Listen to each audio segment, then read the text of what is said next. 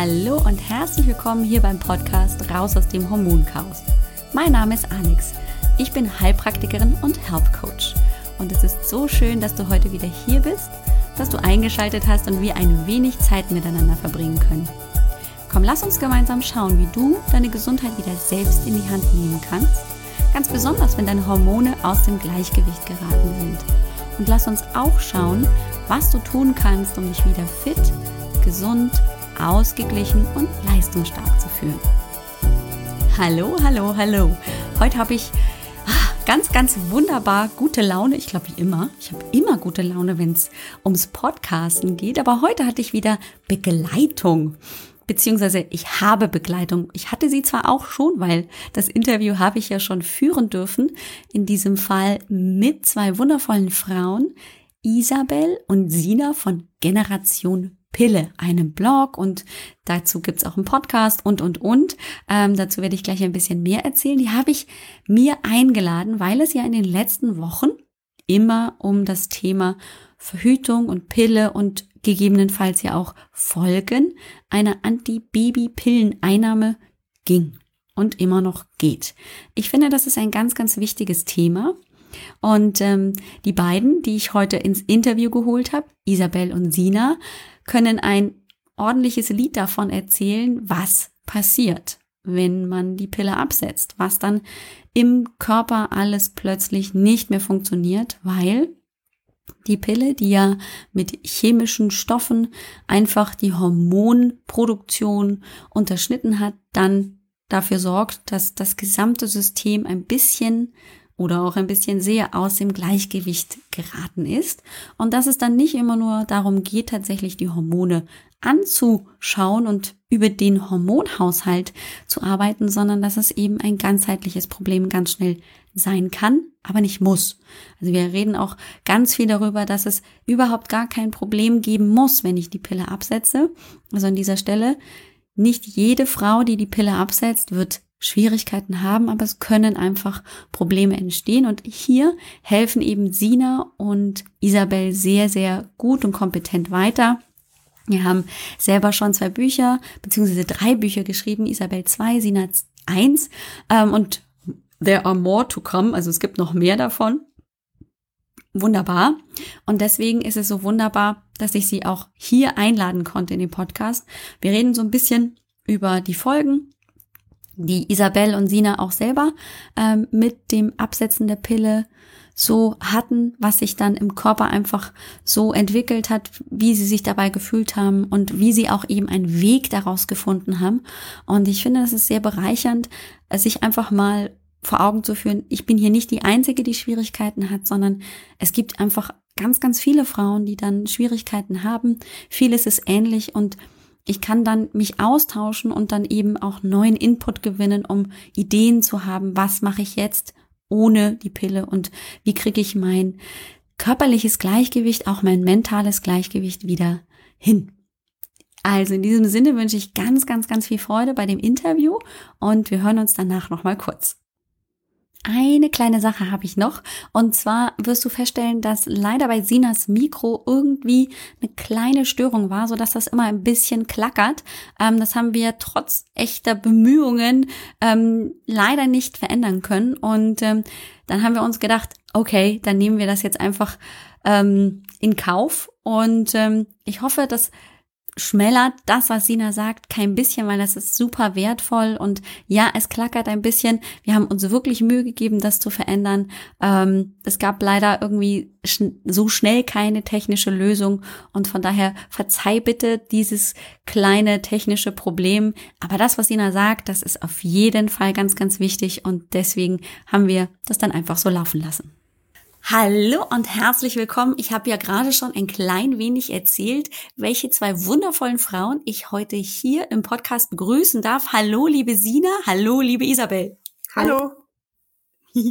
Sehr, sehr schön. Vielen Dank, dass ihr ein bisschen Zeit mitgebracht habt, um heute mit mir über die Folgen der Anti-PB Pilleneinnahme zu sprechen.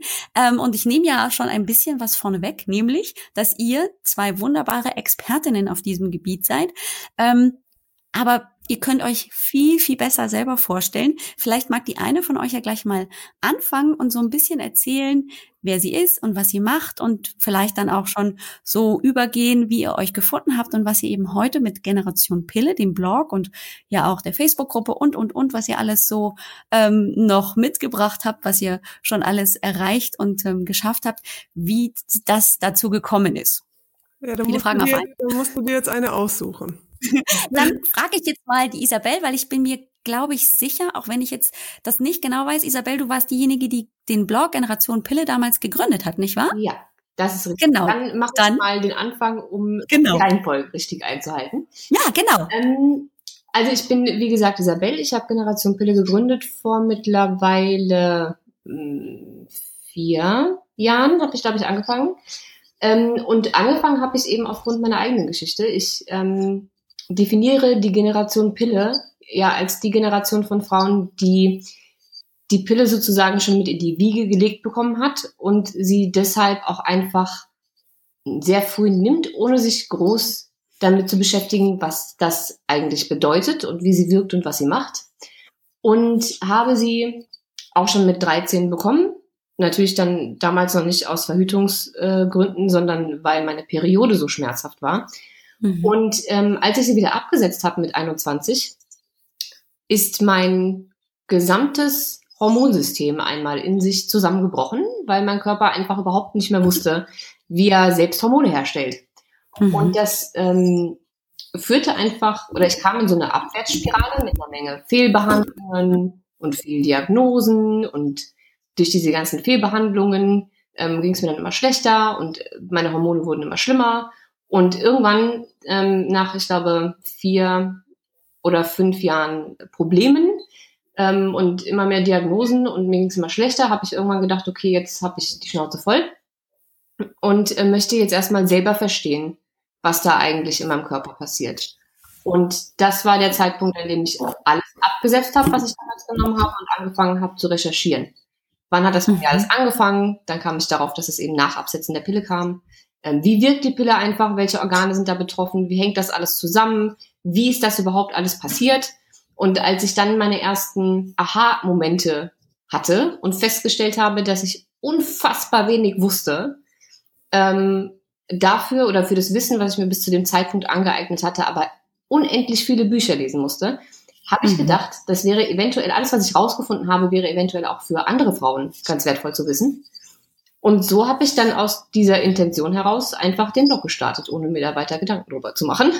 Und mhm. das wurde in sehr kurzer Zeit sehr groß. Und äh, mein Interesse an dem ganzen Thema so groß, dass ich dann auch in meinem eigentlichen Beruf, also ich war, ähm, ich glaube, elf Jahre ungefähr, ähm, Event- und Marketingmanagerin.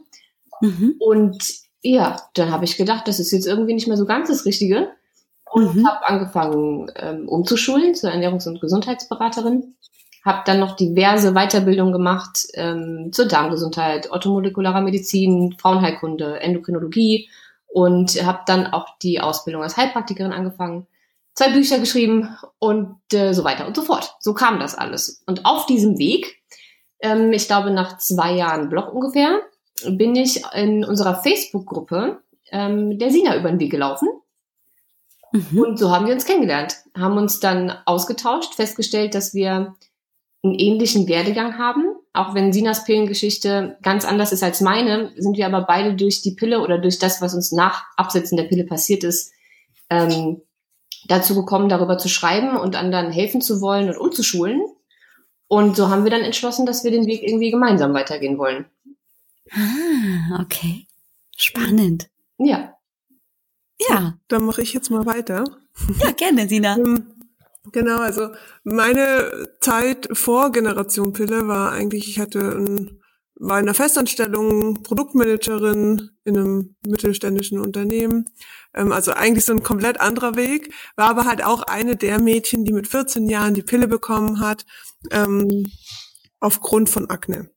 Ging, mhm. ging damals noch gar nicht um Verhütungsthemen, sondern wirklich unreine Haut. Meine Mama war total verzweifelt mit mir, ich war total verzweifelt mit, mit meiner Haut. Und dann ging es halt zum Frauenarzt. Es war ein Fünf-Minuten-Gespräch und zack war die Pille dann da und hat dann auch so wirklich zwölf Jahre eigentlich mich begleitet. Ähm, mit 26 habe ich dann mich entschieden, die Pille abzusetzen, weil ich da viel für mich geändert habe in Bezug auf Lebensstil, Ernährung, habe mich einfach angefangen mit meinem Körper zu beschäftigen und da war die Pille so irgendwie kontrovers. Das hat dann irgendwie nicht mehr dazu gepasst. Und dann habe ich sie abgesetzt und natürlich schon auch mit der Angst, wieder unreine Haut zu bekommen. Das war, daher kam ich ja von diesem, von dieser Akne-Geschichte ähm, her und ich hatte schon ziemliche Angst, dass das wiederkommt. Ähm, habe dann aber trotzdem gesagt, ich möchte mich nicht mehr abhängig machen von der Pille, weil ich dann schon auch gemerkt habe, okay, es ist wahrscheinlich nur ein Beschwerde lindern, aber nicht eine Ursache lösen. Mhm. Und dann ähm, habe ich sie abgesetzt, hat dann ging dann drei Monate, soweit auch ganz gut. Dann kam die Haut, also die schlechte Haut wieder. Und mhm. ähm, das war dann erstmal natürlich ätzend. Kann ich jetzt nicht anders sagen. Ich habe dann ja. so wie man es halt auch macht, irgendwie zum Frauenarzt wieder, der hat natürlich gesagt, ach, da hilft nur die Pille, dann zum Hautarzt, der hat gesagt, ja, entweder die Pille oder irgendwelche ähm, Cortisoncremes. Dann dachte ich, oh, das kann es doch nicht sein. Und ähm, habe dann angefangen, mich mit dieser Thematik Haut, Pille und Akne im Allgemeinen sehr, sehr stark zu beschäftigen und bin dann immer mehr, habe dann immer mehr Aha-Momente für mich erlebt und dachte, boah, krass. Und vor allen Dingen durch diese ganzen Facebook-Gruppen und, und Blogs und alles, was ich auf dem Weg halt, ähm, ja, erfahren habe, habe ich halt auch gemerkt, wie viel Frauen damit oder davon betroffen sind, von diesem Thema unreine Haut, von dem Thema Pille und wie sie sich auch dadurch natürlich ein Stück weit von der Pille abhängig machen, ähm, weil sie irgendwelche X Beschwerden dadurch gelindert bekommen haben. Und dann ähm, habe ich gesagt, nee, ich möchte nicht mich mehr von der Pille abhängig machen. Ich möchte jetzt meiner Akne den Kampf ansagen und möchte das auf natürliche Weise hinkriegen, ohne Cortisoncremes, ohne Fruchtsäurebehandlung oder was es da auch immer alles gibt. Ähm, und habe dann dann ging eigentlich meine Reise los. Dann habe ich ähm, mich natürlich noch Thema äh, noch stärker in das Thema Ernährungsberatung, äh, Ernährung eingelesen, habe dann auch eine Ausbildung zur Ernährungsberaterin gemacht, ähm, auch noch eine Ausbildung zum Gesundheitscoach, einfach nur primär für mich. Da war mhm. noch gar nicht in Aussicht, das irgendwie beruflich zu machen oder so, sondern das war wirklich, ich wollte mich, meine Gesundheit, meinen Körper besser kennenlernen, besser verstehen und habe dann die ersten Erfolge gemerkt. Ich habe natürlich viele Sachen ausprobiert, aber irgendwann habe ich dann wirklich eine Kommunikation zu meinem Körper aufbauen können und das war für mich total das schöne Erlebnis. Und dann habe ich gemerkt, wie mich dieser ganze Bereich erfüllt. Trotz dieser ähm, sehr intensiven Ar äh, Arbeit daran und es war ja auch nicht immer einfach, ähm, mhm. jeden Tag im Spiegel anzugucken und zu sagen, oh, die Haut wird irgendwie nicht besser oder es kommt wieder ein neuer Pickel oder sonst was. Ähm, und dann habe ich gesagt, jetzt mache ich einen Blog. ich wollte einfach nehmen, ich hatte davor schon einen Blog, ähm, der ging aber nur um Ernährung und dachte, ja gut, ich probiere es jetzt einfach. Das war ja alles neben meinem Hauptjob und ähm, wollte damit auch anderen Frauen helfen. Und dann bin ich eben in der, in der Facebook-Gruppe gelandet und da fügen sich dann die Geschichten von Isabel und mir zusammen. Und ähm, dann haben wir sehr, sehr viel gesprochen. Das war dann einfach auch schön, wirklich mal ähm, sich auf selber Augenhöhe zu unterhalten, sich auszutauschen, weil wir dann ja auch schon einen eigenen Blog hatten. Also es war dann schon klar, wir, wir gehen da irgendwie auch beruflich in die Richtung, nicht nur mit unserer eigenen Geschichte, sondern wollen auch anderen Frauen helfen. Und ähm, dann haben wir immer mehr Sachen gemeinsam ausprobiert jetzt zum Beispiel wollten wir dann einen YouTube-Kanal und solche Sachen und haben halt gemerkt, ach, irgendwie ist es super blöd, das dann auf zwei Blogs zu, zu lenken danach immer. Mhm. Und ähm, weil wir einfach schon einen gemeinsamen Auftritt auch hatten. Und ja, dann hat sie mich gefragt, ob ich da nicht einfach mit einsteigen will. Und jetzt ah. sind wir ah. zusammen Generation Pille und machen das jetzt seit, oh Gott, jetzt eineinhalb Jahren. Ja. Easy, ich weiß es gar nicht. Also ja, seit knapp eineinhalb jetzt. Ja. ja. Und ähm, ich habe dann auch zwischenzeitlich dann meinen mein Job gekündigt und mache das dann jetzt auch 100 Prozent endlich. Mhm. Ja, und das lohnt sich ja auch, ne? Also ihr bietet ja auch bei euch auf dem Blog äh, Coachings an und äh, die Gruppe ist ja auch, finde ich, riesig. Ich habe jetzt die Zahlen nicht im Kopf, waren es 6000 Mitgliederinnen 7, oder so? 1000, ja, äh, genau. Also gerade, aber das ändert sich eigentlich täglich. Es werden immer mehr. Ich wollte gerade sagen, beim letzten Mal, als ich geguckt habe, ist vielleicht schon eine Weile her, äh, war die Gruppe dann vielleicht noch bei 6000 irgendwas, aber mhm. naja, das ist halt einfach, einfach ein sehr, sehr wichtiges Thema und das zieht natürlich gerade die jungen Frauen, die da ja auch dann auf Facebook gerne sind, ja auch an. Ja? Absolut. Also ähm, was, was wir immer so stark merken, wir, bei uns landen meistens die Frauen, die halt von ihrem Frauenarzt nicht wirklich ein Verständnis bekommen haben. Also das mhm. sind dann schon Frauen, die sagen, ich weiß einfach nicht mehr weiter, mein Frauenarzt redet mir nur zur Pille, was kann ich denn machen? Also die haben gar nie erfahren, dass es Möglichkeiten gibt, ähm, für ihre Beschwerden die Ursache zu suchen und auch zu finden. Und das ist einfach für uns immer so schön zu erleben, dass wir ihnen halt so ein bisschen erstmal diesen Hafen anbieten können, hey, hier seid ihr nicht alleine, wir haben das auch erlebt, es gibt ganz viele Frauen, die das erleben, es gibt verschiedene Beschwerden und man findet einfach seine Ursache dahinter. Es ist halt nur ein Weg. Und mhm. das ist das Schöne, was, was unsere Arbeit einfach begleitet und ausmacht. Ja.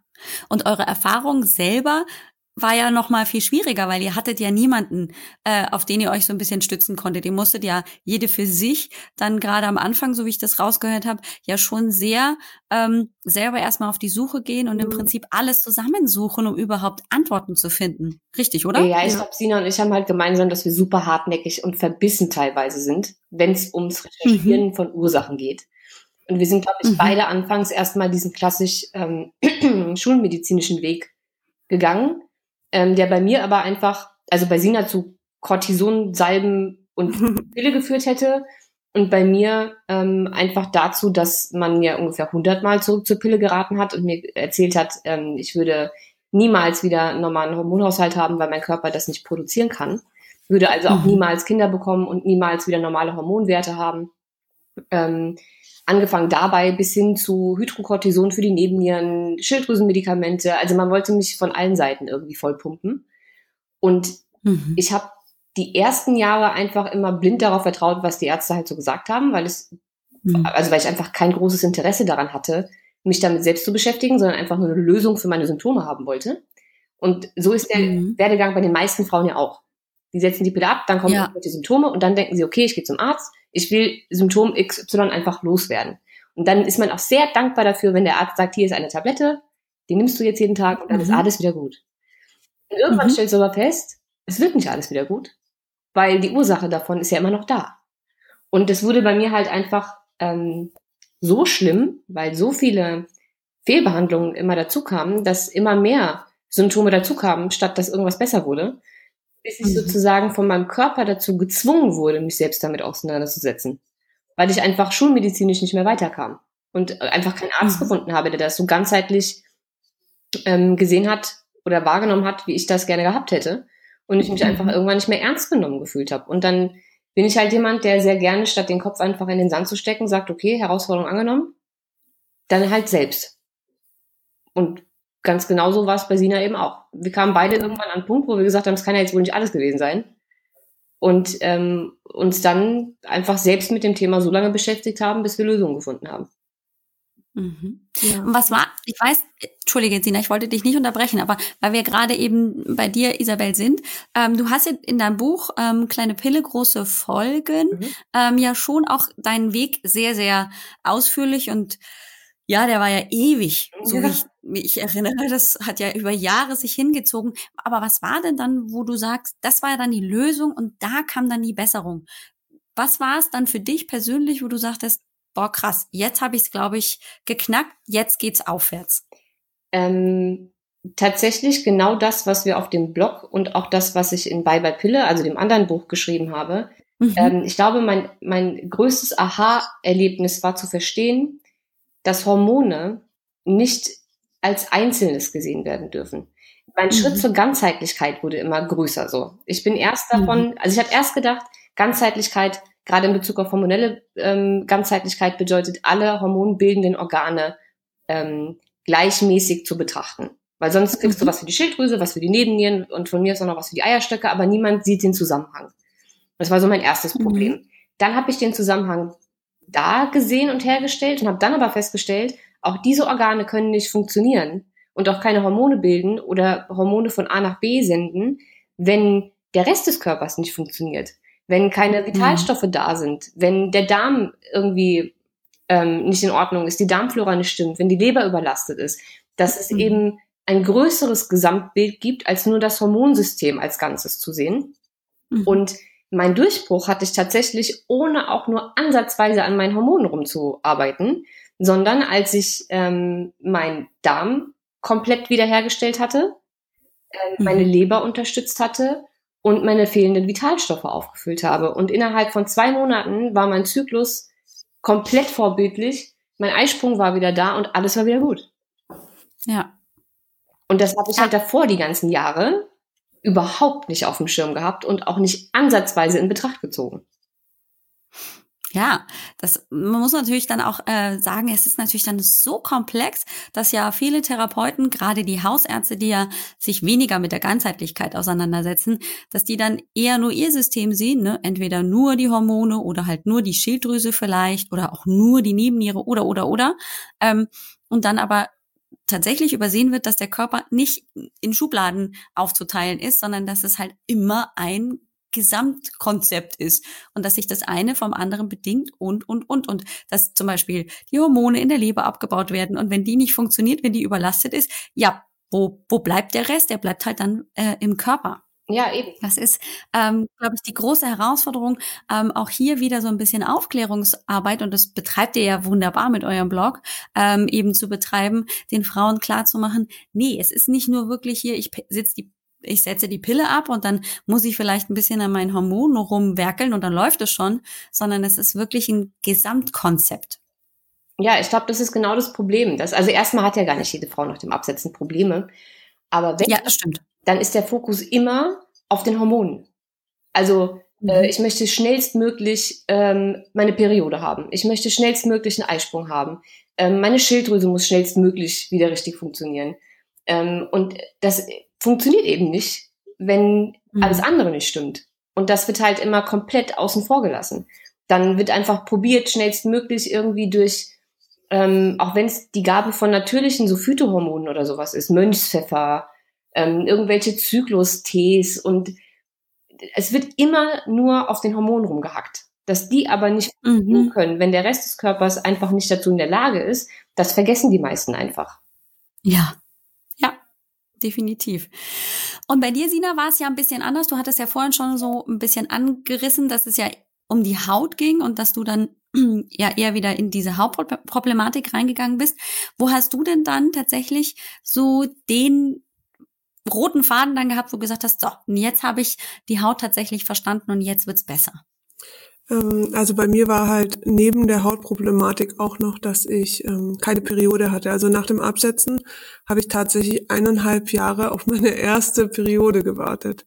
Und ähm, das war für mich schon krass. Also diese Zeit, am Anfang dachte ich, oh ja, ist ja ganz entspannt. Das war dann auch so in der Sommerzeit. Ich dachte mir, gut, wird sich schon einpendeln. Aber so nach dem dritten, vierten Monat ausbleibender Periode habe ich einfach plötzlich gemerkt, dass halt die Menstruation einer Frau wie so ein Gesundheitszeichen ist.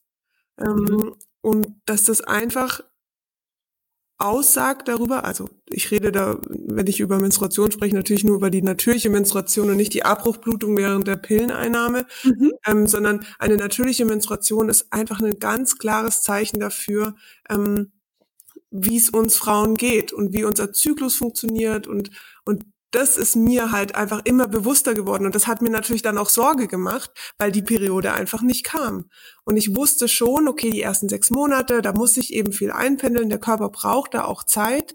Ähm, es bringt auch nichts, da sofort sich Stress zu machen und loszurennen und irgendwie alles einzuleiten, dass die Periode ja wiederkommt, sondern ähm, für mich war es wirklich tatsächlich so, dass ich gesagt habe, okay, ich gebe meinem Körper A die Zeit, ähm, aber ich muss schon auch nachschauen, was ist das Problem dahinter? Wo ist irgendwas nicht richtig ähm, in einem richtigen Prozess oder in einer richtigen Funktion, dass eben diese Periode ausbleibt? Und das war dann für mich so, okay, sobald die Periode kommt, dann wird wahrscheinlich auch die Haut besser. Das, also das habe ich für mhm. mich einfach so in Zusammenhang gesetzt, weil halt das Ausbleiben der Periode für mich ein klares Zeichen war. Solange das nicht ähm, sich normalisiert hat und reguliert hat, wird meine Haut kaum eine Chance haben.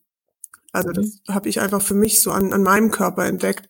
Und ähm, dann, ich habe natürlich auch viel probiert. Also ich habe auch viel Sachen probiert, die ähm, nicht so dolle waren, die mir nicht gut getan haben. Aber im, im Endeffekt ist es ist eh, also da sind Isabel und ich uns ja auch total einer Meinung. Ähm, das ist ganz klar Darm, Leber, Vitalstoffe. Das waren so die drei ähm, Basics, die einfach unsere Gesundheit ausmachen. Das heißt, ein gesunder Darm ist unheimlich wichtig, auch was jetzt di im direkten Zusammenhang mit der Haut steht.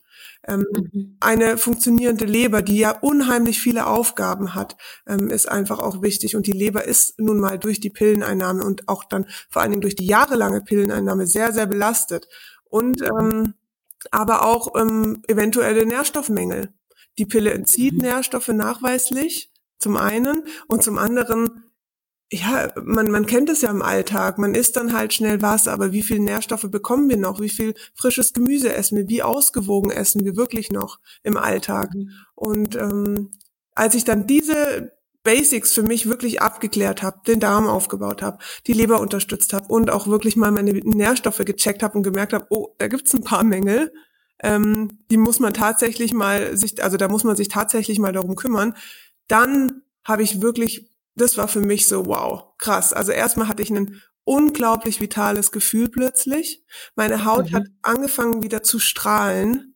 Also so richtig, es war einfach, ich, ich habe mich einfach wieder gesund gefühlt. Und ähm, die Periode kam tatsächlich. Und ich muss ehrlich sagen, ein großer, großer Faktor war, dass ich irgendwann angefangen habe, auch so ein bisschen diese Zügel, die ich mir so eng geschnürt habe, auf meinem Weg ähm, auch locker zu lassen. Das ist was, was für mich unheimlich wichtig ist, weil ich natürlich auf diesem, also ich, ich sage jetzt mal diese eineinhalb Jahre bis zu meiner Periode, also bis zur ersten Periode, wieder noch sehr stark ähm, auf dem Weg war zu schauen, okay, wie kriege ich da wieder eine Regelmäßigkeit rein, habe ich natürlich enorm viel probiert und mich da auch enorm unter Druck gesetzt. Ich habe mhm. jeden Tag bei jedem Zieberchen im Unterleib bin ich auf Toilette gerannt und habe einfach nur gebetet, dass die Periode jetzt eintritt. Oder bin morgens mhm. aufgestanden und dachte, oh bitte, bitte, wann wird meine Haut besser? Und dieser Stress, der hat mich so unter Druck gesetzt und durch, die, also das ist ja auch ein ganz einfaches System. Stress ist, da werden ja auch Hormone ausgeschüttet und wie Isabel mhm. ja sagt, es ist einfach, es ist eins. Alles wirklich ganzheitlich betrachtet. Und man denkt immer, auch oh, Stress, klar, jeder hat Stress und das kann jetzt nicht damit zusammenhängen.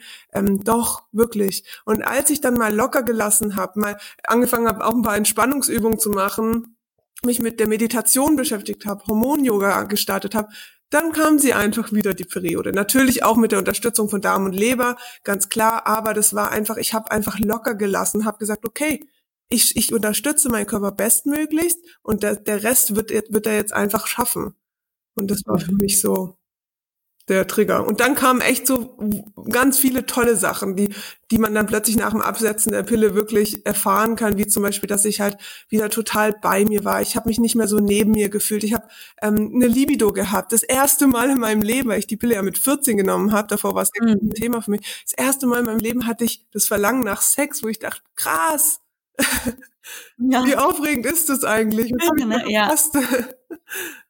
Ja, das finde ich auch. Das beschreibt, äh, finde ich, Isabelle in ihrem Buch auch so also deutlich und das war auch erst ich weiß nicht, ob es jetzt kürzlich war, aber ihr habt ja auch dazu wirklich auch mal eine Podcast-Folge oder auf jeden Fall einen Blogbeitrag gemacht, ähm, dass ähm, eben die Pille deutlich die Libido runterreguliert. Mhm. Äh, als junge Frau, äh, wo ich ja gerade erstmal so ähm, mein Sexualleben ja so ein bisschen erforschen darf, äh, wenn da die Libido fehlt, na herzlichen Dank auch, ne? Da ist ja nichts mit hier. Äh, ich habe Spaß daran und darf mich mal so ein bisschen erforschen. Ähm, das finde ich nämlich auch ziemlich krass und ziemlich schade. Und wenn das dann wieder zurückkommt, das ist ja im Prinzip wie hier ähm, plötzlich im Schlaraffenland, oder? Unglaublich. Also ich glaube, Isabel, du hattest keine Probleme mit der Libido, gell? Unter nee. der Pille. Also wenn wir jetzt ganz offen reden, ich hatte kein Problem mit ja. meiner Libido, aber ähm, es gab einen unheimlichen Unterschied zwischen der Qualität mhm. ähm, des Sex an sich und auch mhm. ähm, Orgasmen oder, ne? Also es haben ja viele Frauen das Problem, dass sie ähm, nicht kommen oder zumindest nicht oft. Ähm, also da hat es bei mir einen mhm. Unterschied gemacht. Die, die, die Qualität und, und der Genuss ähm, während des Sex war anders vor und ja. nach der Pille. Also da hatte ich einen Unterschied. Aber Libido-Probleme hatte ich ja, das kommt da wirklich auf die Pille selbst. Also es gibt ja Pille, die, Pillen, die haben eine antiandrogene Wirkung, die hemmen einfach das Testosteron, machen dann zum einen diese schöne Haut, weil ja. mit weniger Testosteron, weniger Talg, ähm, so das ist dieser Prozess dahinter und dann weniger Pickel, ähm, aber auch dann eine geringere Libido. Und bei mir war das, also ich ich hatte keine, kein Verlangen nach Sex, ich kannte das Gefühl nicht. Also die kompletten mhm. zwölf Jahre durch die Bahn ähm, unter der Pille war für mich Sex einfach was, was man macht, aber nicht mhm. ähm, wirklich auch ein Bedürfnis oder ein Gefühl dahinter hat. Ja, ist das denn jetzt zum Beispiel ähm, in der Gruppe, seid ihr ja auch sehr aktiv, ähm, auch so ein Thema, dass gibt es so, so, so Top-Themen, wo die Frauen, gerade wenn sie jetzt mit dem Gedanken spielen oder gerade dabei sind, die Pille mhm. abzusetzen, dann äh, im Prinzip auf euch zukommen und sagen, hey, ich habe dieses und jenes und ihr sagt, ja, das äh, kennen wir, das ist so ziemlich typisch. Oder mhm. kann man bei euch eher so sagen, das ist total unterschiedlich, weil eure Geschichten sind ja auch ganz unterschiedlich, aber ihr habt ja auch so vermute ich jetzt einfach mal, ja auch ganz unterschiedliche Präparate eingenommen. Ähm, du, Isabel, ja wegen der starken ähm, Menstruationsbeschwerden und du, Sina, ja wegen der, der vor allem der Haut. Mhm. Ähm, und da nehme ich einfach auch mal an, dass es ja anderen Frauen auch so geht, dass die ja auch ganz unterschiedliche Beschwerden gegebenenfalls haben. Vielleicht haben sie auch gar keine, aber dann sind sie wahrscheinlich auch gar nicht bei euch in der Gruppe, sondern es gibt ja dann erst wirklich so einen äh, Blick auf das Thema, wenn ich wirklich Beschwerden habe. Ja, es ist schon, es ist schon ähnlich. Und auch Sina und ich haben ja Parallelen, weil mhm. Sina als auch ich hatten beide eine Schilddrüsenunterfunktion als auch PCOS. Zuerst, ja. Mhm. Ähm, nach der Pille nur war Sina von Anfang an ähm, aufgrund ihres sowieso viel gesünderen Lebensstils ähm, zu der Zeit und sie war ja auch schon ein paar Jährchen älter. Also als ich mit 21 abgesetzt habe, hat mich das alles überhaupt nicht interessiert. Ich war ein krankhafter mhm. Workaholic, habe mich nur von äh, Fertigpizza äh, ernährt und hatte überhaupt kein Interesse daran, mich mit meinem Körper zu beschäftigen. Da war Sina, als sie abgesetzt hat, schon mal ein Stück weiter, weshalb sie ähm, auch erst gar nicht angefangen hat mit sinnlosen Schilddrüsenhormonen oder mhm. irgendwelchen anderen seltsamen Behandlungen, die mit mir damals gemacht wurden. Das heißt, ähm, Sina mhm. hatte da einfach schon mal ähm, eine mehr Eigeninitiative als ich. Aber es ist schon so, dass viele Frauen, die bei uns in der Gruppe sind, die gleichen Themen haben. Das ist einmal, mhm. ähm, einmal die Kategorie Pickel-Haarausfall. Das ist mehr so das, was auch mhm. Sina eben widerspiegelt. Das Problem hatte ich damals nicht, weder Pickel noch Haarausfall. Ähm, aber es sind eben auch sehr, sehr viele, die nach dem Absetzen der Pille oder auch während der Pille schon eine Schilddrüsenunterfunktion entwickelt haben.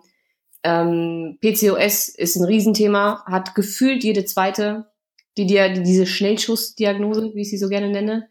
Ähm, unregelmäßige Zyklen, PMS, ausbleibende Regel. Ja, ausbleibende Regel ist. Das sind so die ja. Themen, die eigentlich, mit denen wir täglich konfrontiert sind. Ja. Mhm. Und schon auch tatsächlich ja. die Veränderung der Libido, wobei die meistens positiv sich entwickelt danach dann. Yes. Jawohl. Gott sei Dank.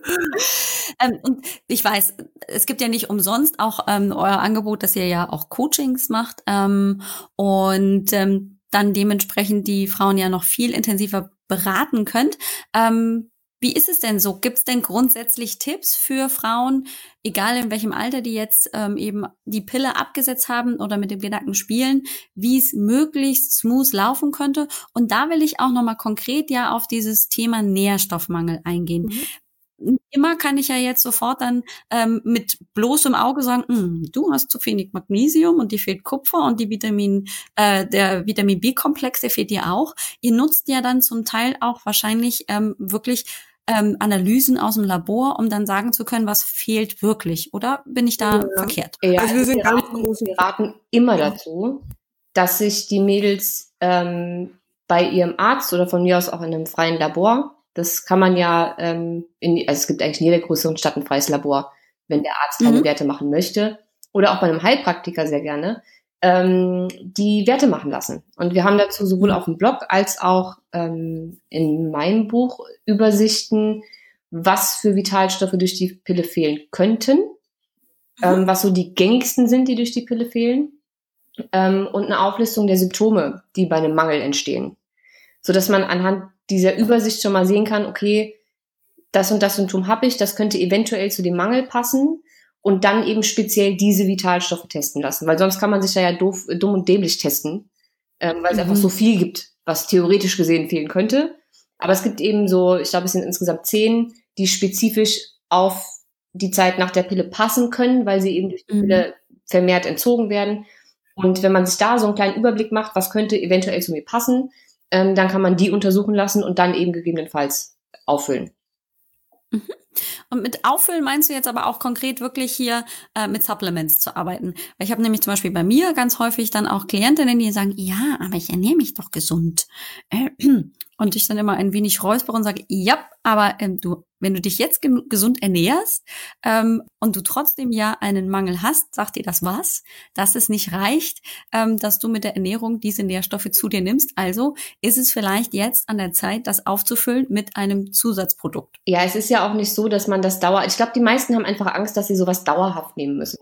Ne? Mhm. Aber es geht ja tatsächlich ja. nur darum, einen Mangel zu beheben. Dieser Mangel hat ja erstens macht ein Mangel immer Symptome Zweitens leidet der ganze Körper drunter und drittens führt das immer zu Folgeproblemen. Ähm, und es geht mhm. ja immer nur darum, einen Mangel, der tatsächlich zu Symptomen geführt hat, schnellstmöglich zu beheben. Und das kriegt man mit der Ernährung einfach nicht hin. Mhm. Ja, das stimmt. Ähm, und dann könnte ich mir aber auch vorstellen, ähm, kommen immer wieder auch die Fragen ähm, auf, bei euch in der Gruppe oder eben auch auf dem Blog, äh, wenn ich jetzt die Pille nicht mehr nehme, die ist ja dann auch für Frauen, die dann eben in ihren 20ern, 30ern und gegebenenfalls auch 40ern sind, ja durchaus auch dafür eingesetzt, dass sie eine Schwangerschaft verhüten sollen. Mhm. Ähm, das ist ja auch das primäre Ziel damals gewesen, nicht für die Aknebehandlung und auch nicht bei schwerer Menstruationsthematik, sondern zur Empfängnisverhütung. Aber die Frage stellt sich doch dann. Und ähm, ich weiß, Ihr habt auch schon die wunderbare Frau Dr. Struck ähm, ähm, interviewt im Podcast. Ähm, aber die Frage stellt sich natürlich für euch auch, ähm, wie verhüte ich denn dann erfolgreich, ähm, um keine Schwangerschaften zu haben, ähm, ohne Pille? Also erstmal, glaube ich, ist das ähm, ein ganz fataler Fehler zu denken, dass die Pille das sicherste Verhütungsmittel ist, was wir haben.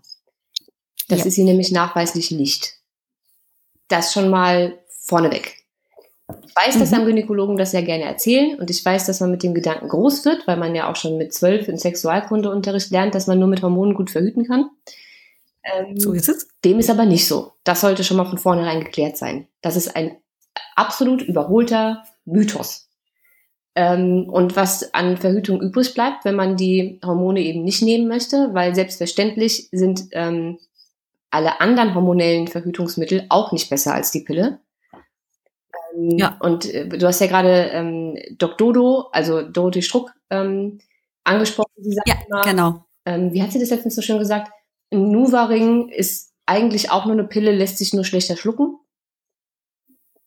Ja, die musst du dann halt einführen. So, ähm, deswegen, also egal ob es jetzt eine Hormonspirale, ein Hormonpflaster, ein Stäbchen, also eine Plankton, ähm, die Pille, egal ob Mini-Pille, Mikropille, was auch immer für eine Pille, es ist alles der gleiche Kram.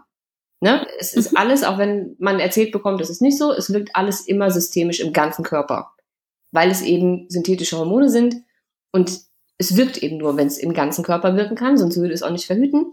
Deswegen, ähm, was übrig bleibt, wenn man ohne Hormone verhüten möchte, sind erstmal alle Varianten, die mit Kupfer zu tun haben. Ähm, mhm. Das sind alles Langzeitverhütungsmethoden, ähm, also sowohl die Kupferspirale als auch Kupferkette und Kupferball. Ähm, die bekommt man einmal eingesetzt und dann hält das je nachdem, welches Modell das jetzt ist, zwischen drei und fünf Jahre. Ähm, das wäre die eine Variante. Die andere Variante ähm, sind natürlich Barrieremethoden, ne? also Kondom, Diaphragma. Und äh, dann gibt es noch die große Welt der natürlichen Verhütung. Mhm. Also beispielsweise ja. symptothermale Methode, ne? also NFP, natürlich Familienplanung genau. nach Sensiplan. Ähm, es gibt mittlerweile ganz gute Zykluscomputer, die einen dabei unterstützen können. Ähm, es gibt ganz gute Apps und Devices mittlerweile, also sowas wie Bluetooth-Thermometer, die einem das alles irgendwie erleichtern. Ähm, die, wenn man weiß, wie man das richtig anwendet, auch extrem sicher sind.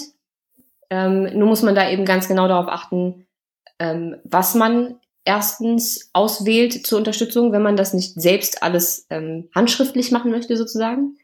Mhm. Ähm, und dass man die Methode eben kann. Ne? Man muss dafür schon so ein bisschen ja. Körperkompetenz mitbringen. Wenn man ja. das aber richtig kann, dann ist es Jetzt frage ich, Entschuldige.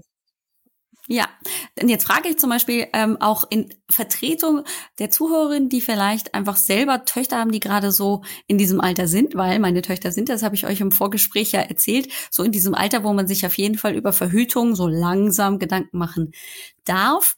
Ähm, und ähm, ein Argument meiner Tochter für die Pille war, äh, und wir sind in dieser Diskussion noch nicht am Ende, weil sie hat eine Mutter, die ziemlich genau weiß, was das Kind nicht nehmen soll. Ähm, und sie sagte aber, das ist ja alles so anstrengend. Und außerdem muss ich dafür dann meinen Körper kennenlernen, worauf ich nur dezent gelacht habe und gemeint habe, das ist ja auch Sinn der Sache.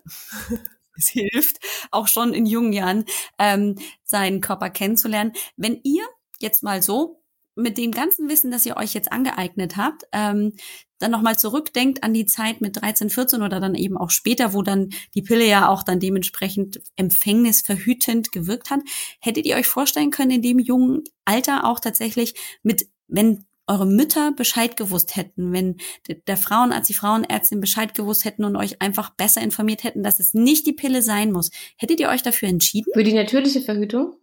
Ja, zum Beispiel. Ganz ehrlich, nein. Also auch wenn ich jetzt ein Riesenfan davon bin und seit neun Jahren so verhüte, ähm, mhm. wäre das mit, ähm, ja, also als Teenie für mich, glaube ich, ein Ticken nicht so aufwendig, aber mhm. ähm, sehr störanfällig gewesen. Weil gerade so mit 15, 16, 17, 18, 19 ist man so in einem Alter, wo man auch mal Alkohol trinkt und feiern gehen möchte und die Nächte durchmacht. Und das sind natürlich alles potenzielle Störfaktoren, wenn man das zu oft macht. Im Mhm. Weil dann die Temperatur darauf reagiert vielleicht. Ne? Also es ist, man muss schon so einen einigermaßen gesettelten Lebensstil haben. Und ich bin ja. eine Zeit lang früher, ich habe ähm, ja vorhin schon gesagt, ich war im Event- und Marketingbereich tätig. Und ich habe einfach früher, gerade so mit 18, 19, unheimlich viele Nächte durchgemacht, hatte überhaupt keinen Rhythmus ähm, und dadurch, dass ich auch teilweise in Clubs gearbeitet habe, habe ich auch das eine oder andere Mal Alkohol getrunken und durchaus auch mal einen über den Durst. Und ähm, mhm. aufgrund meines Jobs einfach war das schon relativ oft. Das heißt, ähm, das hätte bei mir wahrscheinlich damals nicht so gut funktioniert, wie es heute funktioniert. Also wenn ich mhm. heute ähm, mein 16, 17, 18-jähriges Ich ähm, aufklären oder beraten müsste, wäre ich wahrscheinlich bei einer Kupfervariante. Mhm. Ja. Sicher so ähm, spannend auch finde, wenn ich jetzt mal in meine Jugend zurückdenke ähm, und jetzt auch gerade an meine ähm, ja, also an die männlichen Kollegen im Freundeskreis, wie mit welcher Selbstverständlichkeit die ähm, Sex hatten mit, mit Mädels ohne Kondom, weil einfach dieses Thema Pille war so weit verbreitet und auch wirklich ähm, immer wieder wechselnde Partner. Also so eine Beziehung, klar, also ich, ich rede jetzt von den Mädels, die 16, 17, 18 sind. Ähm, mhm. Wenn die, die haben dann mal eine Beziehung, die hält dann vielleicht ein halbes Jahr, ja, und dann mal wieder doch einen neuen und so, also man, man testet sich da ja auch aus und das ist ja auch alles gut so. Aber dieses Thema, jedes Mädel nimmt ja die Pille, also müssen die Jungs sich darüber auch keine Gedanken machen, hat mich jetzt rückwirkend so entsetzt und auch an mir selbst, weil ich immer das Thema Verhütung war einfach kein akutes Thema mehr für mich weil ich mhm. ja einfach schon seit jungen, jungen Jahren die Pille genommen habe. Also war ich für mich eigentlich sicher und ich fand, also ich finde das jetzt so erschreckend und wenn ich jetzt eine Tochter hätte, ich würde, oder einen Sohn, ähm, ich würde so viel stärker ähm, auch über Geschlechtskrankheiten aufklären. Mhm. Also es ist so ein unheimlich wichtiges Thema und, und allein diesen, diesen Gedanken aus dem Kopf kriegen, dass Kondom ähm, irgendwie nicht äh, gefühlsecht ist oder nur stört oder dass der Sex keinen Spaß macht. Das stimmt nicht. Also das liegt dann wirklich an der falschen Kondomgröße, ähm, an, an, an einem falschen Kondom an sich. Und mhm da gibt's auch so viele tolle äh, Möglichkeiten, ein tolles Kondom zu finden mit der richtigen Größe, wo du einfach fast nicht mehr, nichts mehr, also das Kondom an sich nicht mehr spürst. Und es ist so gefühlsecht, wirklich. Und ich finde, das ist wirklich noch ein Part, der viel, viel stärker aufgeklärt werden muss. Ja, da gebe ich dir total recht. Ähm, und das ist natürlich auch echt dann immer die persönliche Entscheidung. Also gerade auch die Kupfervarianten sind natürlich auch inzwischen wunderbar für junge Mädchen anzuwenden. Und du hast recht, liebe Sina, es muss nicht immer nur das Mädchen sich um die mhm. Verhütung kümmern, weil es ist dann tatsächlich ja im beiderseitigen Einvernehmen im Idealfall. Mhm. Ähm, dass ähm, man Sex hat und dann ist natürlich die Folge gegebenenfalls ja ähm, zu wissen, jeder Jugendliche sollte im Kopf haben, daraus kann eine Schwangerschaft tendieren, wenn wir nicht beide was dagegen tun. Ja. Aber die Pille, würdest du sagen, auch Isabel, wäre mit den ganzen Optionen ähm, und den ganzen Nebenwirkungen, die du jetzt weißt, für dich keine Option mehr, auch nicht als junges Mädchen? Schon gar nicht als junges Mädchen. Ja. Ja, also ja, bei dir auch nicht, sicher, oder? Ich, ich sage ja immer, also, wir verteufeln die Pille ja nicht komplett, ne? Ähm, und Mhm. ich verstehe auch vollkommen, wenn man sich als Frau, und ich sage Frau, nicht junger Teenager mit 13 Jahren, ähm, Ja. völlig darüber im Klaren ist, wie das wirkt, was das eventuell für Konsequenzen haben kann und auch so weit sensibilisiert ist, dass man Nebenwirkungen sofort merkt, wenn sie auftreten, sodass man noch gegensteuern Ja. oder es absetzen kann, anstatt damit zu leben die ganze Zeit. Dann ist das in Ordnung. Wenn ich mit 20 sage, ich habe keine Lust auf eine Spirale, natürliche Verhütung ist mir zu kompliziert ähm, und ich möchte jetzt die nächsten drei Jahre die Pille nehmen, ich weiß, worauf ich mich einlasse, dann ist das vollkommen in Ordnung. Aber mit 13 oder Sina war 14, ich war 13, wenn die Pubertät gerade erst anfängt und die Pubertät Oh ja. ist eben gerade für uns Frauen so eine unheimlich wichtige Zeit, dass sich diese ganzen endokrinen Organe einspielen können, dass das Hormonsystem Mhm. lernt, wie es miteinander zu kommunizieren hat ähm, und der Zyklus erstmal regelmäßig werden muss, die Hormone in richtigen Dosierungen zu richtigen Zeiten ausgeschüttet werden, ähm, die ersten Eisprünge stattfinden und da passiert so viel in dieser Entwicklung. Mhm. Ähm, und das ist so wichtig für uns Frauen, dass wir diese Pubertät zulassen einfach, in der der Körper lernt, Mhm. wie das alles funktioniert und das einer Frau äh, beziehungsweise einem Mädchen wegzunehmen und ihr ihrem Alter nicht entsprechende Dosen von Hormonen, von künstlichen Hormonen zuzuführen, halte ich für Körperverletzung, ehrlich gesagt. Ja, ja, da gebe ich dir total recht. Das ist total wichtig. Ich kann mir das jetzt zum Beispiel gerade gar nicht vorstellen. Meine Tochter, meine Jüngste ist ja 13, äh, der jetzt schon ähm, sowas ähm, ja zu geben. Das geht gar Ja, nicht. und Und das Schlimme ist, es holt einen einfach ein. Also es holt einen wirklich ein. Du hast, ich habe ja die Pille genommen aufgrund von meiner unreinen Haut. Und dann stand Mhm. ich mit 26 Jahren da und habe meine unreine Haut wiederbekommen. Ich habe mich gefühlt wie in der Pubertät. Und ja, ähm, allgemein auch emotional keine Libido. Also ich, ich war 26 Jahre und hatte zwar schon Sex gehabt, aber ähm, ich hatte, ich wusste nicht, was gefällt mir, was gefällt mir nicht. Ich wusste nicht richtig, wer ich bin, weil ich mich gefühlt habe die letzten Jahre. Also das habe ich natürlich alles erst gemerkt, als ich sie dann abgesetzt habe. Davor war ja für mich kannte ich ja nur diese eine Situation sozusagen unter der Pille.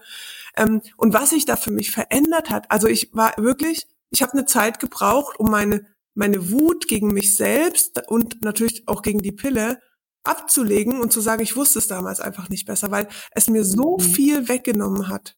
So unheimlich, Ja. eine unheimlich wichtige Entwicklung. Und die kann man nur schwer Mitte 20 nachholen. das stimmt. Ja, das sind viele Jahre, die da ins Land gegangen Ja. sind und die Entwicklung ist dann im Prinzip stehen geblieben. Ne? Ja, das Coole ist ja, dass ihr ähm, ja nicht nur den Blog und den Podcast habt, sondern dass ihr ja auch Bücher geschrieben habt. Isabel, du hast zwei geschrieben, Sina, du ja eins. Einmal ähm, habe ich im Kopf, liebe Isabel, du hast ähm, eben kleine Pille, große Folgen und auch bei Beipille Mhm. geschrieben und du, äh, Sina, hast ähm, Hautklar geschrieben, ne? Genau, da geht's um meine Geschichte in Bezug halt auf die Haut und ähm, welche Bereiche da Einfluss nehmen, was man alles tun sollte, um, um wirklich ähm, seine Haut wieder in den Griff zu kriegen nach dem Absetzen der Pille. Und ich, also ich habe jetzt ähm, tatsächlich hautklar noch nicht ähm, lesen können. Es ist bei mir auf dem Kindle drauf, aber ich hatte leider noch keine Zeit. Aber ähm, kleine Pille, große Folgen habe ich äh, tatsächlich, ich glaube, an einem Nachmittag durchgefressen.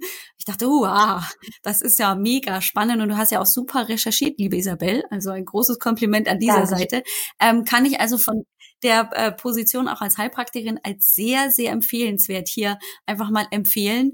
Äh, ist überall erhältlich auf Amazon und natürlich auch, glaube ich, über euren Blog. Ähm, und gerade für die junge Frau, die sich eben nochmal gerade mit dem Thema Pille, soll ich sie jetzt weiternehmen, soll ich sie absetzen, was gibt's für Alternativen ähm, und was sind überhaupt Nebenwirkungen, finde ich extrem gut, weil es nämlich auf ähm, wirklich wenig Platz ziemlich viele Informationen sind, wo ich mich selber auch, ähm, glaube ich, fünfmal umgedreht habe, gedacht habe, boah krass, das sind vier Seiten Nebenwirkungen. Puh, da wird mir gerade ein bisschen anders. Ja, das ist, wenn man das in der normalen Schrift statt auf dem Beipackzettel in so winzig, dann ist das sehr erschreckend. Ja. Ja, das stimmt. Ich habe mir dann tatsächlich auch mal die Mühe gemacht und mal so eine von irgendeiner Pille mir mal den Beipackzettel tatsächlich als PDF runtergeholt, mhm. weil mich ja die Pille tatsächlich jetzt nur interessiert, weil ich mir äh, irgendwie Gedanken mache, wie soll denn das für meine Tochter werden? Äh, und dachte dann, oh, ich fall gleich um. Das habe ich als Jugendliche, als ich die zwei, drei Jahre äh, die Pille, ich glaube mit 17 habe ich angefangen, mit 21 habe ich es wieder abgesetzt, ähm, habe ich mir diesen Beipackzettel nie durchgelesen. Aber das ist schon sehr erschreckend, wenn man auch den sich wirklich mal aufmerksam durchliest, was da alles steht, äh, wo man sich denkt, okay, und da hat mir keiner meiner Frauen Ärzte oder Ärztinnen irgendwie mal erzählt, das müssten sie mal auf jeden Fall aufmerksam durchlesen. Ja, zumal der ja auch mal wächst. So ne? Also in dem, den du da wahrscheinlich damals ja. hattest, da war bestimmt noch nicht mal die Hälfte von dem drin, was da heute drin ist. In dem ersten Beipackzettel ja, der ja, stand ja. gar keine Nebenwirkungen. Ähm, und als das dann so langsam so ein bisschen publik wurde, standen da, glaube ich, in, dem, in der zweiten oder dritten Variante standen so fünf bis zehn Nebenwirkungen. Und mit den Jahren wurde es immer mehr. Jetzt sind es ja 100, weiß ich nicht wie viele. Und es kommen ja immer mehr dazu. Ja, das stimmt.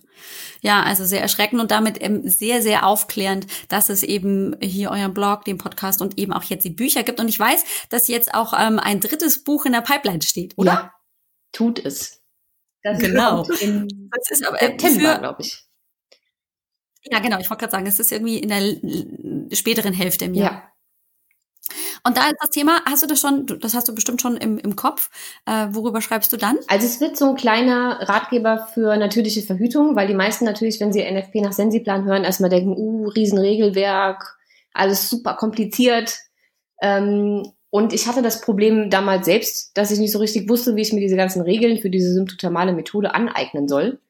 Ähm, ja. Und das Feedback kriege ich halt sehr, sehr oft, weshalb ich einfach so eine so, eine, so ein kleines Arbeitsbuch rausbringen wollte, wo einfach alle Regeln nochmal ah. nicht auf 300 Seiten, sondern auf 30 ähm, alle Regeln nochmal übersichtlich sind mit, mit eben auch Beispielen, so dass man die auch immer wieder nachschlagen kann, wie man seinen Cervixschleim auswertet und ähm, wie man seine Temperatur richtig auswertet und einträgt und dann eben ähm, Zyklusblätter in dem Buch, die man dann tatsächlich auch ausfüllen kann.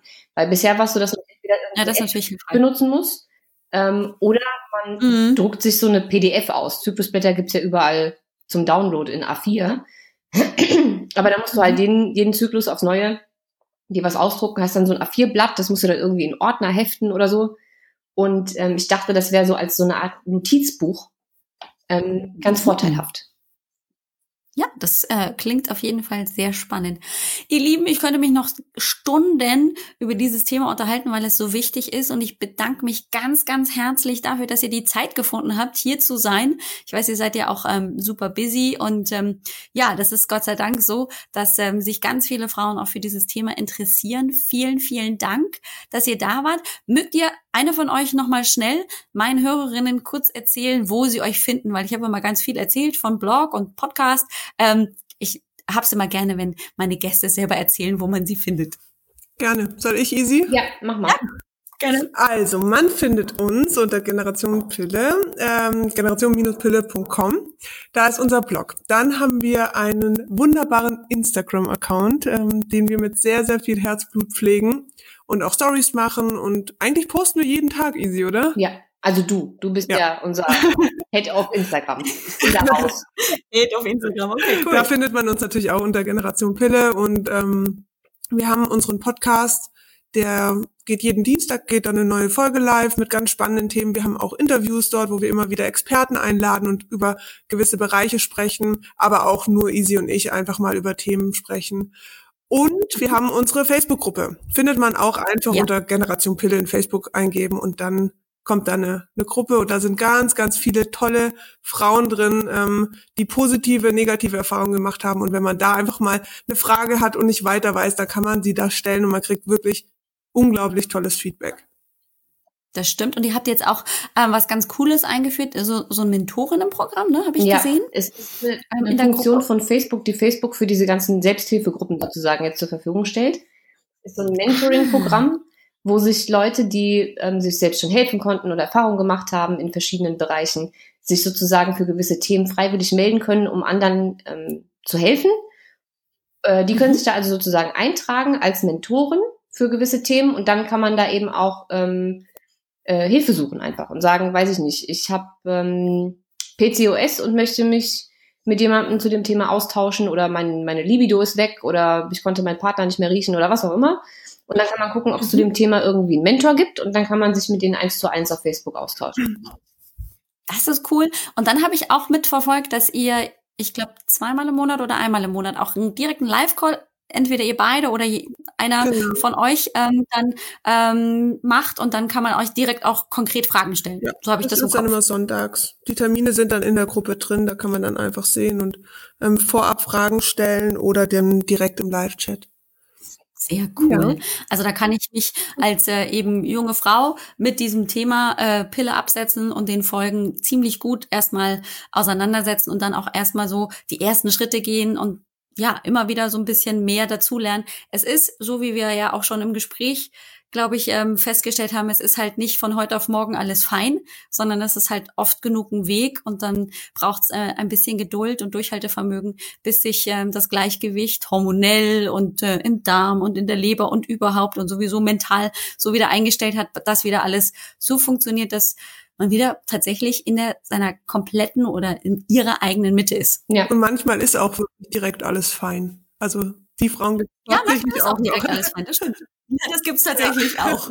Aber die würden ja wahrscheinlich weniger zu euch ah, doch, doch finden. haben wir auch tatsächlich. Ja? ja. Ach so, ja cool. Das ist ja schön. Weil dann kann man nämlich ja auch mal sehen, ah, okay, es ist nicht immer alles ganz schlimm, sondern bei manchen Frauen aus verschiedensten Gründen ist es dann tatsächlich kein Problem. Hatte ich, wie gesagt, bei mir auch. Ich habe ähm, mir damals nie Gedanken gemacht mhm. und ähm, habe die Pille abgesetzt und alles war fein.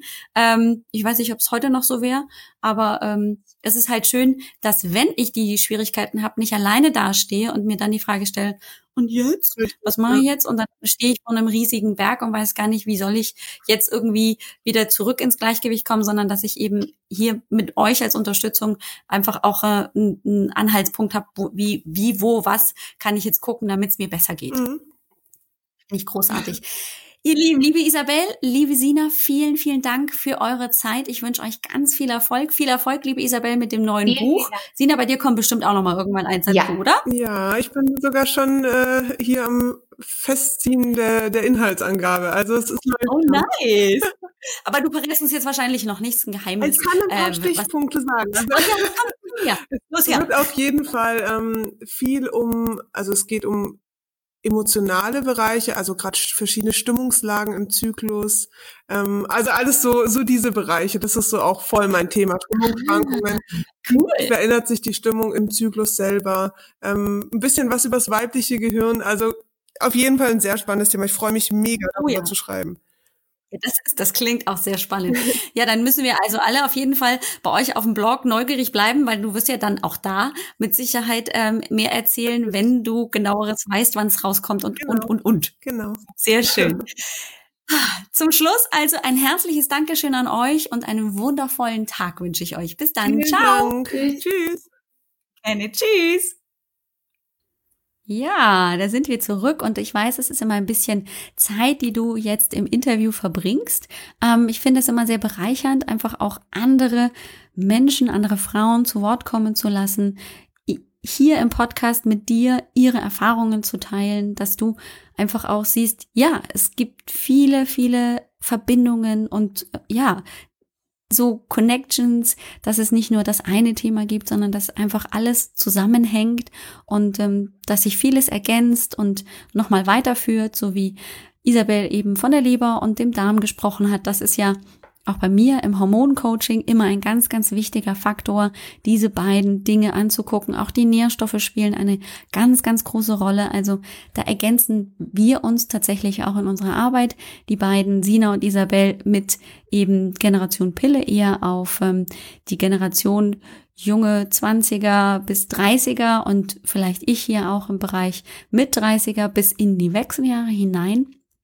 Aber auch die Frauen eben, die bis kurz vor die Wechseljahre oder dann zum Ende der Wechseljahre dann die Pille absetzen und feststellen, huch, da ist ja jetzt alles vorbei, ähm, haben vielleicht ähnliche Problematiken, äh, Leistungsabfall, Müdigkeit, aber eben auch andere Beschwerden.